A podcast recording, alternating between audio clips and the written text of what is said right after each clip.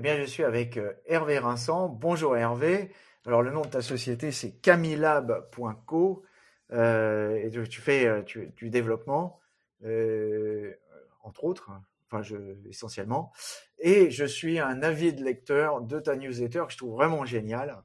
Et l'autre jour, je tombe en arrêt sur un, sur un article. Alors, tu vas nous raconter cette anecdote, hein, sur, sur un article d'une erreur de jeunesse, pour te, pour te citer, euh, où tu avais essayé de simplifier euh, une organisation, une architecture euh, informatique, et j'ai trouvé ça très intéressant. Et, je te laisse raconter cette anecdote et on va en profiter ensuite pour élargir le spectre autour de l'architecture d'entreprise et, du futur de, l'informatique. Ok, merci Yann, bah, merci pour ce, retour. C'est vrai que je prends beaucoup de plaisir à, écrire ces, articles dans la newsletter.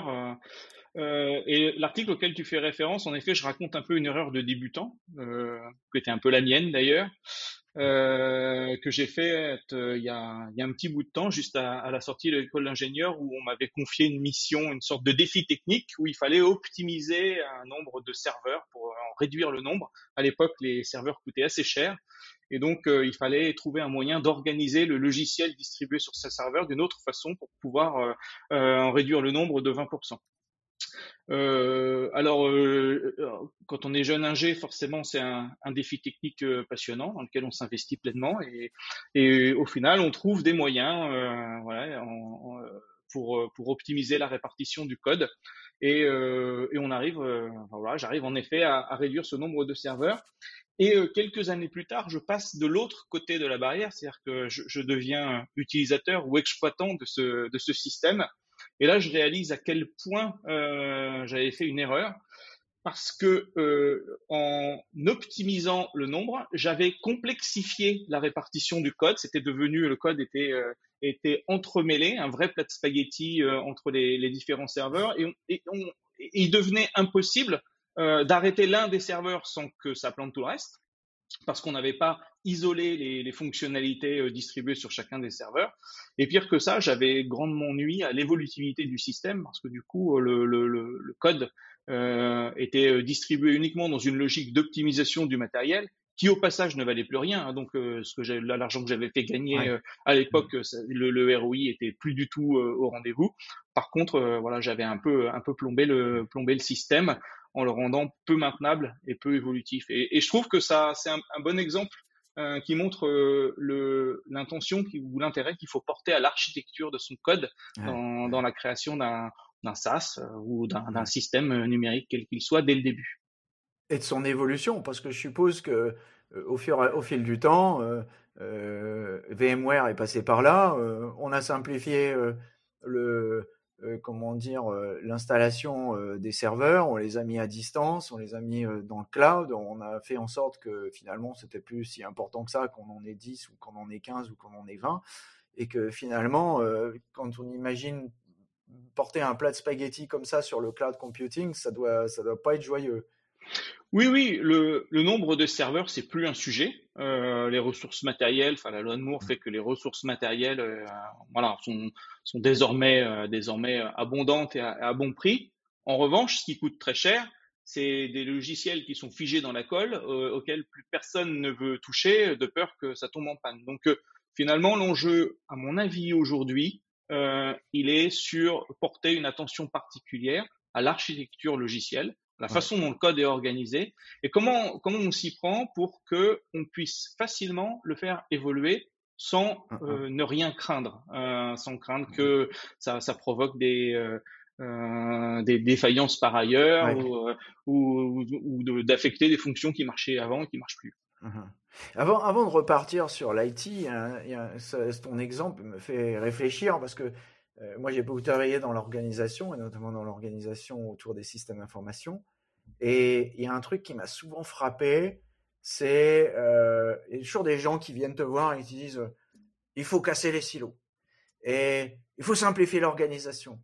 Et souvent, ce sont les gens qui réussissent le plus mal parce qu'en fait, quand il y a une organisation qui est assez complexe, euh, la pire des choses, c'est d'essayer de la casser pour essayer de changer les choses à l'intérieur de cette organisation où il y a des gens qui sont, comment dire, qui ont trouvé leur zone de confort les uns par rapport aux autres euh, et qui ont déterminé leur petit territoire. C'est beaucoup plus facile d'essayer de faire travailler les gens ensemble sans toucher à l'organisation.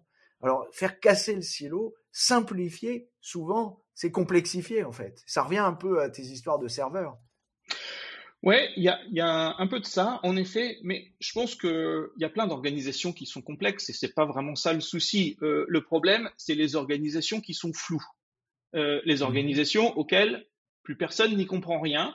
Et donc, euh, ce flou, ces concepts mal définis, euh, ces frontières mal dessinées, euh, mmh ces abus de vocabulaire où tout le monde utilise le même mot pour, pour euh, désigner des choses qui sont différentes. C'est cette complexité-là, qu'on appelle souvent la complexité accidentelle, qu'on va retrouver dans son code si, euh, si on n'y prend pas garde. Voilà. Donc c'est ce point-là, et à mon avis, c'est là la plus-value du développeur, c'est de rendre un peu explicite ce qui ne l'est pas. Après, que l'orga soit complexe, ok, on, sait faire hein, des choses qui, des, logiciels qui traitent la complexité. Ce qu'il faut éviter, c'est que les flottements, les, les imprécisions de vocabulaire, les concepts euh, mal définis se retrouvent euh, dans le code. Et c'est ça qui va le, rendre spaghettisable et immaintenable euh, sur le long terme. Moi, ce que j'ai remarqué, bon, c'est peut-être mon côté pervers. Hein, c'est, ayant fait beaucoup d'organisations, notamment un de mes premiers jobs, ça a été de, d'unifier les tarifs chez Unisys. Alors c'était trop drôle parce que Unisys c'était la fusion entre Sperry Univac et Burux. Et donc, Sperry Univac, qui avait un chef de projet sur les PC, euh, qui donnait des prix sur les B20, qui étaient Burux. Et du côté de Burux, il y avait un mec qui donnait les prix sur les PC de Sperry, et alors qu'il était responsable des B20. Et alors, là, c'est typique de ce que, de ce que tu expliques, la complexité accidentelle, c'était même plus du vocabulaire, c'était même carrément les prix qui étaient différents sur les mêmes produits. Voilà. Mais j'ai toujours trouvé ça, euh, finalement, euh, presque trop facile pour un organisateur parce que quand tu arrives dans un, dans un spaghetti comme ça où plus personne ne comprend, euh, en mettant les gens ensemble, en les faisant discuter, en les faisant prendre conscience que bon, euh, en fait, c'est là qu'on arrive véritablement à faire coller les choses ensemble et à résoudre les problèmes. D'ailleurs, on y est arrivé très simplement euh, et sans forcer la main à personne, simplement en allant collaborer et en travaillant au travers de l'organisation sans rien casser, sans toucher à rien. Et ça s'est très très bien passé euh, en, un rien de temps. Hein. Bon, enfin bon, c'est mon côté pervers. Moi, j'aime bien, j'aime bien quand c'est le foutoir parce que quand c'est le foutoir, ça veut dire que il y a la possibilité de remettre de l'ordre derrière. Mais je vais revenir sur euh, l'évolution de l'IT parce que finalement, c'est ça le fond du sujet. Bon, tu, soulignes à juste titre l'importance de l'architecture d'entreprise. C'est, quelque chose qui est fondamental. Hein, essayer de faire en sorte qu'on n'arrive pas au plat de spaghetti. Mais en fin de compte, euh, il y a un sujet, qui, un sujet de fond derrière tout ça, c'est le développement lui-même. Euh, et euh, moi, ce dont je me souviens dans les années 90, puisque c'était mon métier hein, de développer des applicatifs, il y a des choses qui sont arrivées qu'on appelait les ERP d'abord. Hein, les progiciels, enfin ça a eu plein de noms. Puis après, c'est devenu de l'ASP, du SaaS. Bon, en gros, il y a un logiciel pour faire chaque chose. Il n'y a, plus besoin de développer aujourd'hui. Pourquoi on est encore dans des situations où on est obligé de développer les choses Ouais, tu as, tu as raison. On pourrait se dire que finalement, euh, le développeur est un métier en voie d'extinction. Et moi, quand je discute avec euh, les entreprises, je constate exactement l'inverse. C'est qu'elles n'ont jamais eu autant besoin de développeurs. Globalement, je vois trois, trois cas qui justifient euh, l'appel à un développeur. Le premier cas, ce sont les entreprises qui n'ont rien et elles se débattent avec des milliers de fichiers Excel, voilà, qui supportent leur, leur IT. Et à la fin, bah, elles sont au bout de ce qu'elles peuvent faire avec Excel, où plus personne n'arrive à utiliser ça parce que c'est trop gros, on peut pas les éditer à plusieurs, etc. C'est le premier cas. Le deuxième cas, c'est les entreprises qui ont fait le choix d'un SaaS, un énorme truc, un ERP euh, qui fait tout. Mais le problème, c'est qu'il fait tout et 99% des fonctions que l'outil propose sont pas utiles euh, à l'entreprise. Et finalement, elles se mmh. retrouvent noyées et les, les, utilisateurs, ils font face à un logiciel extrêmement complexe à utiliser juste pour 1% des fonctionnalités dont ils ont besoin. Et en plus, c'est cher parce que c'est des tarifications par utilisateur, etc. Donc, euh, donc euh, ça, ça, ça, grimpe vite quand l'organisation commence à prendre de l'ampleur. Et puis le troisième cas, c'est des entreprises qui ont fait le choix d'utiliser des SaaS plus simples, spécialisés sur, euh, sur des domaines. Et là, je vois des entreprises qui utilisent 5, 10, 15, 20 SaaS 20, 20 outils différents qui ne communiquent pas entre eux. Donc les outils sont simples à utiliser, sauf que les utilisateurs, ils passent leur temps à faire des copier-coller euh, de données euh, d'un outil vers un autre parce que, parce que les SaaS communiquent pas entre eux. Donc au final, sur la base de ce bilan, il y a quand même pas mal d'entreprises qui commencent à faire le calcul de combien coûterait euh, un développement sur mesure pour répondre explicitement, ah expressément à leurs besoins et faire gagner du temps à leurs utilisateurs sans les noyer sous des fonctionnalités, sans euh, connaître les limites d'Excel sans passer, demander aux utilisateurs de passer leur temps à faire des, des copier-coller. Le ROI aujourd'hui, il, s'interroge par rapport euh, à ça, notamment grâce à l'open source et au fait que euh, les techniques de dev logiciel aujourd'hui, elles ont beaucoup évolué et qu'on repart jamais de zéro quand on code un outil. Mmh donc, finalement, paradoxalement, plus les progiciels, pour reprendre un, langage un peu ancien, euh, sont devenus performants, euh, disponibles dans le cloud, euh, achetables même avec sa carte de crédit, qu'on soit petit ou qu'on soit gros, finalement, non pas, plus on a réussi à rendre ces progiciels disponibles et universels, et, et finalement, moins on a réussi à tuer le spécifique. C'est assez étonnant. Ouais, parce que euh, les grands acteurs ou les gens qui font des SaaS, ils ont un objectif en tête, c'est d'ajouter des fonctionnalités pour élargir leur part de marché et conquérir de nouveaux utilisateurs. Eux, leur, eux, leur métrique, c'est le nombre d'utilisateurs et le churn, enfin le nombre d'utilisateurs mmh. pérennes. Donc, euh, leur objectif, c'est euh, d'élargir petit à petit cette palette des fonctionnalités pour plaire au plus grand nombre et avoir un grand nombre d'utilisateurs. Sauf que tous ceux qui ont déjà essayé d'utiliser Salesforce ou de le configurer, etc., voit bien dans quelle complexité un peu accidentelle on est tombé, où maintenant il faut euh, payer des consultants à 1000 euros la journée pour arriver à configurer son instance Salesforce, pour arriver à faire son job avec un outil dont on n'utilise pas 99% des fonctionnalités et dont la tarification par utilisateur est loin d'être donnée. Donc quand on additionne les, le consulting nécessaire à configurer son instance et le coût d'utilisation mensuelle par utilisateur, eh ben, ça se regarde par rapport à un développement spécifique qu'on maîtrise et sur lequel on va pouvoir faire un logiciel qui embarque vraiment sa spécificité métier, son cœur de métier.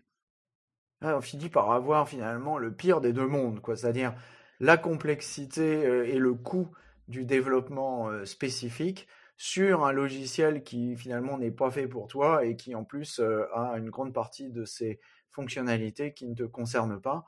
Et donc, du coup, on finit par payer quelque chose de très cher pour pas grand-chose. La fameuse, finalement, règle de Cathy Sierra avec la courbe de la courbe des fonctionnalités, elle appelle ça la featureitis curve, la, courbe de la maladie des fonctionnalités. Hein, c'est la, courbe où, l'utilisateur monte en, charge vers le, nirvana de l'utilisation jusqu'au moment où on a rajouté trop de fonctions et ça finit par descendre et, il finit par trouver ça horrible. Mais alors, ok, euh, je comprends, euh, pour Salesforce, euh, je dois avouer, étant à la, tête d'une TPE, j'ai essayé de l'installer et je me suis vite dit, oula, attention, là on est en train de faire de la maîtrise d'ouvrage et moi j'ai pas le temps, il faut que je m'occupe de mes clients. Et justement, ce que j'ai fait, c'est ce que pourraient peut-être faire aussi certaines entreprises, c'est euh, me tourner vers des SaaS plus simples. en l'occurrence, sur, en Salesforce Automation, je me suis penché sur Salesy, euh, qui à l'époque était très naissant et maintenant qui est devenu un des leaders en France. Donc, quelque part, j'avais bien choisi. Euh, bon, pourquoi ne pas aller euh, sur quelque chose de plus simple, euh, qui est plus modeste, quitte à dire bon ben voilà, il fait peut-être pas exactement tout ce que je veux, mais je vais m'adapter, je vais adapter mes processus, comme on le faisait dans les années 90 avec le business process reengineering. On dire je vais m'adapter au logiciel et non pas le logiciel va s'adapter à moi. Oui, oui, c'est sûr qu'aujourd'hui, euh, ça fait euh, émerger des, des, concurrents qui sont sur des sur des offres, euh, des, des, fonctionnalités moins larges, euh, qui sont un peu plus sur des niches et qui privilégient la simplicité. Mais dans ce cas-là, on tombe sur le dans le dans le risque de devoir utiliser plusieurs SaaS pour faire ce qu'on veut, parce que finalement, on en a utilisé un, mais l'outil de mail communique pas directement ou l'outil de facturation communique pas directement. Et donc, on, on, a plusieurs outils simples qui communiquent mal entre eux et qui, au final, nécessitent de faire pas mal de, de recopies de données ou d'import-export de données. Et dès qu'on voilà, et dès qu'on commence à atteindre euh, un peu une, une, masse critique, soit de SaaS, soit de SaaS euh, qui répondent pas parce qu'il y a certains, certains de mes clients, ils sont sur des marchés de niche et il n'y a pas la place pour, euh, pour un acteur euh, de SaaS qui mise sur le nombre d'utilisateurs. Donc, donc voilà, ça fait, ça fait émerger ce type de besoin pour des, des entreprises qui ont des, des besoins assez spécifiques qui peuvent pas être couverts par, par des SaaS, même simples. Ok, donc ce c'est pas la solution. Mais alors, donc il y avait une autre solution. enfin, c'est ce qu'on m'a dit, hein, c'est ce que j'ai lu. C'est low code, no code. Ah bon, alors c'est facile. Alors donc là, on va même plus besoin de développer. D'ailleurs, quand j'ai vu ça, je me suis dit tiens, ça y est, c'est le retour des langages de quatrième génération. Ouais. Eh ben, je trouve que le parallèle il est très bon parce que euh, dans les outils no code, en fait, on code. C'est juste qu'on mmh. code avec un niveau d'abstraction différent. C'est-à-dire qu'on code pas dans un langage, on va, on va coder en déplaçant des trucs euh, sur un écran, en mettant des widgets, en les reliant, etc.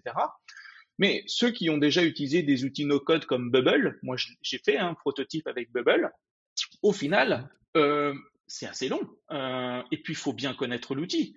Et au final, il y a mille et une subtilités, il y a 27 000 possibilités de configuration quand on déplace des widgets, etc., qui font que, eh ben, moi je trouve que l'expérience, elle est quand même très très proche de l'expérience de codage qu'on peut avoir. Sauf que, à la différence du vrai code, où il y a un code source dont on est propriétaire, eh ben, le code euh, que vous avez euh, fait avec un outil no-code, il est propriétaire de la plateforme no-code. Et le jour où vous hmm. voulez changer d'outil no-code, eh ben, c'est pas possible parce que euh, tout le code que vous avez exprimé, toute la logique métier que vous avez décrite, elle est scotchée à l'environnement de l'outil no-code propriétaire. Donc, on, a perdu une marge de liberté et parfois, on gagne pas tant de temps que ça. Parfois, on en gagne hein, pour pas réinventer des choses, Mm. sur des choses simples. Moi, j'utilise hein, des outils no-code et euh, j'en conseille à mes clients lorsque ça peut, ça peut convenir, hein, des Airtable, des, des choses comme ça, euh, pour des, des, des, des, besoins qui sont simples. Mais au final, on code avec un niveau d'abstraction différencié. Il faut, avoir ça en tête, je pense. Ça me rappelle les bons souvenirs. Moi qui ai passé des années à travailler sur un logiciel de langage de quatrième génération qui s'appelait Mapper. Et j'étais devenu un peu un, des experts, euh, c'était effectivement beaucoup de code, mais plus facile et plus accessible pour un non-technicien, euh, parce que finalement, il suffit. C'était très très proche du métier. Enfin, on pouvait arriver assez rapidement euh, à, coder quelque chose euh, qui tienne la route, à condition d'être d'être un peu organisé. Bon, alors donc si je comprends bien, en conclusion de cette discussion, c'est il reste encore beaucoup de travail pour les développeurs, les ESN, comme on les appelle aujourd'hui, et les architectes d'entreprise. Oui, euh, par contre, ça va être un travail d'une nature un peu différente, je pense. Je crois que les développeurs, ils vont devoir un peu euh, euh réaffirmer leurs compétences sur l'analyse business, comprendre le métier du client, euh, ce mmh. qu'on ce qu'on met dans l'hexagone, ce qui est vraiment spécifique, et qu'ils doivent aussi développer leur connaissance des outils open source que l'on va pouvoir connecter autour de ce cœur spécifique pour arriver finalement à bénéficier du meilleur des deux mondes, réutiliser euh, le générique et euh, développer le spécifique en aidant le client à expliciter, euh, à rendre explicite son organisation. Donc il y a ce travail-là d'architecture, de travailler avec le client pour pour lui faire expliciter son son, son, organisation, travailler de façon agile pour qu'il puisse changer d'avis souvent grâce à une architecture bien conçue voilà, je, pense que ça va au-delà de connaître la syntaxe d'un langage, euh, les milliers euh, opérateurs d'un langage. Je pense que ça, hum, les développeurs maintenant devront avoir euh, davantage euh, de d'implication dans cette partie conseil, dans cette partie amont, dans cette partie design euh, mmh euh d'une d'une feature et prendre voilà embrasser davantage le, le, cycle de vie de développement d'une feature en allant aussi beaucoup sur l'amont, la compréhension du besoin et l'architecture. Alors j'entends ce que tu dis, euh, c'est intéressant parce que finalement, quelque part, euh, il y, a trois métiers qui se, chevauchent un peu. Il y a le business analyst, celui qu'on appelait avant l'assistant en maîtrise d'ouvrage, enfin bon, qui, lui, euh, je dirais, fait la définition de besoin. à, la fois, il est en amont, puis il est aussi en aval parce qu'il doit aussi faire le déploiement et la formation. Il y a l'architecte d'entreprise qui lui fait plutôt de l'organisation système euh, qui est un petit peu plus technique. Et puis après, il y a le développeur. Et, là, j'ai entendu des, histoires différentes. il y en a qui disent justement que grâce au low code no code, c'est l'utilisateur, donc c'est plutôt côté maîtrise d'ouvrage où on va descendre vers la technique. Et puis, de l'autre côté, j'entends dire, euh, notamment c'est mes amis du cloud qui me disent ça parce qu'ils font de la migration cloud et ils nous disent exactement ce que tu dis. Le développeur va devoir monter dans la chaîne de valeur et c'est lui qui va faire en fait l'architecture d'entreprise. Et là, j'ai l'impression qu'il y a un, il y a un disconnect, il y a deux, il y a deux mouvements qui sont pas vraiment en, phase. Et puis, et puis sur le terrain aujourd'hui, on a clairement trois, euh, trois populations qui se parlent un peu, mais mais, mais qui sont pas toujours d'accord entre eux. Oui, euh, bon après quand elles sont pas d'accord, ça fait du débat et ça permet aussi de, de, donner naissance à des bonnes solutions, à des bonnes idées. Mais le découpage en trois parties un peu séparées tel que tu le décris, je crois que c'est c'est un modèle qui a un peu vieilli. Euh, c'est un peu le mhm. modèle du cycle en V, euh, voilà, où on y va étape par étape. Je pense qu'on est passé à autre chose euh, mhm. maintenant et qu'un développeur, clairement, il doit agir sur ces trois champs. Je pense que s'il connaît pas le métier, s'il connaît pas bien le métier de son client, il va faire du mauvais code. Je pense que s'il n'a pas réfléchi à l'architecture, il va faire du mauvais code. Et inversement, je pense qu'un business analyst qui n'a pas déjà un peu une idée de la façon dont c'est codable, euh, il va va pas pouvoir définir clairement les concepts dans l'optique qu'il se retrouve à la fin dans le dans le code source de l'application. Donc euh, donc je pense que la frontière entre ces trois parties, elle va s'effacer et je pense que c'est vraiment ce métier, ce qu'on a de développeur full stack. C'est souvent on dit le full stack, c'est celui qui est capable de faire du front et du back.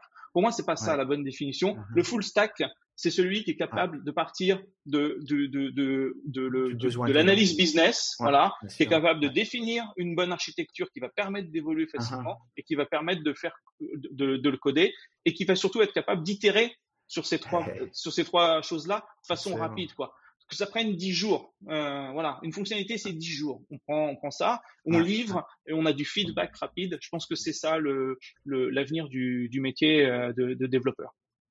J'ai l'impression d'avoir pris 40 ans d'avance parce que c'est exactement ce que je faisais chez Unisys quand j'étais. Euh... moi, je suis venu plutôt du monde des utilisateurs puisque je connaissais très bien le métier puisque j'étais vendeur et j'ai fait des systèmes d'information pour les vendeurs. Et, et moi, c'est l'inverse. Je suis allé à la technique. Alors, je n'y connaissais strictement rien. Et je me suis euh, formé avec. Euh, d'abord, j'ai commencé à concevoir des applications avec un développeur, et puis il m'a dit mais tu devrais regarder le bouquin. Tiens, voilà le bouquin, euh, c'est intéressant. puis de toute façon, j'ai pas le temps de m'occuper de toi. Alors, puis j'ai commencé à développer le, le, back-end pour pouvoir maintenir mes prix. Et puis après, j'ai développé d'autres front-end pour d'autres, puis d'autres applications. Et puis je me suis débrouillé tout seul. Et j'ai l'impression que j'étais déjà un peu, alors soit un full stack développeur, soit un full stack marketeur. Je sais pas, un peu les deux en fait. C'est un peu la même chose. Ouais, c'est un peu la même idée. Ce que tu décris là, ça a amené euh, ce qu'on appelle un peu du, du shadow IT euh, dans les entreprises où les gens ont tout fait eux-mêmes et à la fin on se retrouve avec un peu le, le salon de l'informatique avec toutes les technologies possibles euh, et un truc qui du coup est, est difficile à gérer par le staff euh, IT euh, de l'entreprise. Je pense que ce qui a changé par rapport à ça, c'est euh, justement qu'on a euh, industrialisé euh, cette façon de faire en décrivant un peu des standards de développement, des méthodes agiles, des standards d'architecture qui font que on arrive à, concilier ces développements au plus, au plus proche des besoins utilisateurs sans que ça conduise à un truc innommable, à un tas de, un tas d'applications différentes.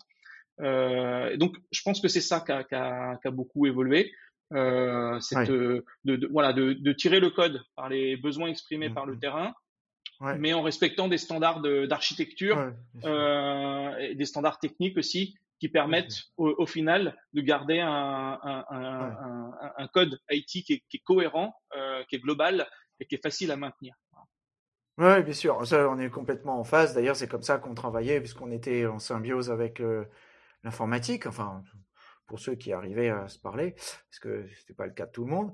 Mais euh, et on montait même des à l'époque euh, des consortiums. Euh, c'est un consortium. Euh, on allait chercher les développeurs en Angleterre dans l'IT et puis euh, on montait un consortium avec des maîtrises d'ouvrage. Bon, en l'occurrence, c'était nous qui gérions. Enfin, c'était. mais tout le tout l'écosystème du L4G Mapper était construit comme ça parce que l'application avait été même développé euh, par Santa Fe Railways, enfin pour Santa Fe Railways, qui gérait ces, ces comment dire ces wagons directement dans le système. Et il y avait donc beaucoup dans le transport parce que Sperry Univac était très très développé dans le transport. Et notamment tu avais deux utilisateurs qui géraient le stock des pièces détachées d'Iberia qui avaient développé tout le système de gestion de pièces détachées des, avions d'Iberia sur Mapper. Hein. Et bon, forcément, si tu fais pas ce genre de choses sans avoir une qualité logicielle qui tienne la route. Hein. Oui, oui, et puis tu as, tu as raison. Au final, aujourd'hui, les frameworks qui sont les plus populaires sont ceux qui ont été créés à l'initiative d'un besoin métier. Aujourd'hui, on a React parce qu'à un moment, Facebook en a eu besoin. Aujourd'hui, on a, on a le cloud AWS parce qu'à un moment, Amazon en avait besoin pour, euh, pour son site de e-commerce. Aujourd'hui, on a Azure parce qu'à un moment, Microsoft en a eu besoin pour, euh, pour héberger ces nouveaux, euh, ces nouveaux produits. Donc, euh, de toute façon, les outils euh, qu'on a aujourd'hui, les frameworks qu'on a aujourd'hui, ils ont toujours pris naissance dans l'expression d'un besoin à un moment qui, qui, qui a fait que euh, ils, ils, étaient parfaitement adaptés à celui qu'on avait besoin et ça a trouvé des, des déclinaisons très utiles pour, euh, pour tous les autres. Hein. C'est aussi ça la force de l'open source. Hein. C'est ce, ce, ce mouvement-là qui est permis par l'open source. Ah, merci euh, Hervé pour cette discussion passionnante sur l'avenir de l'informatique. Et bonne chance et longue vie à camilla.co. Merci Yann, à bientôt. Hop, je vais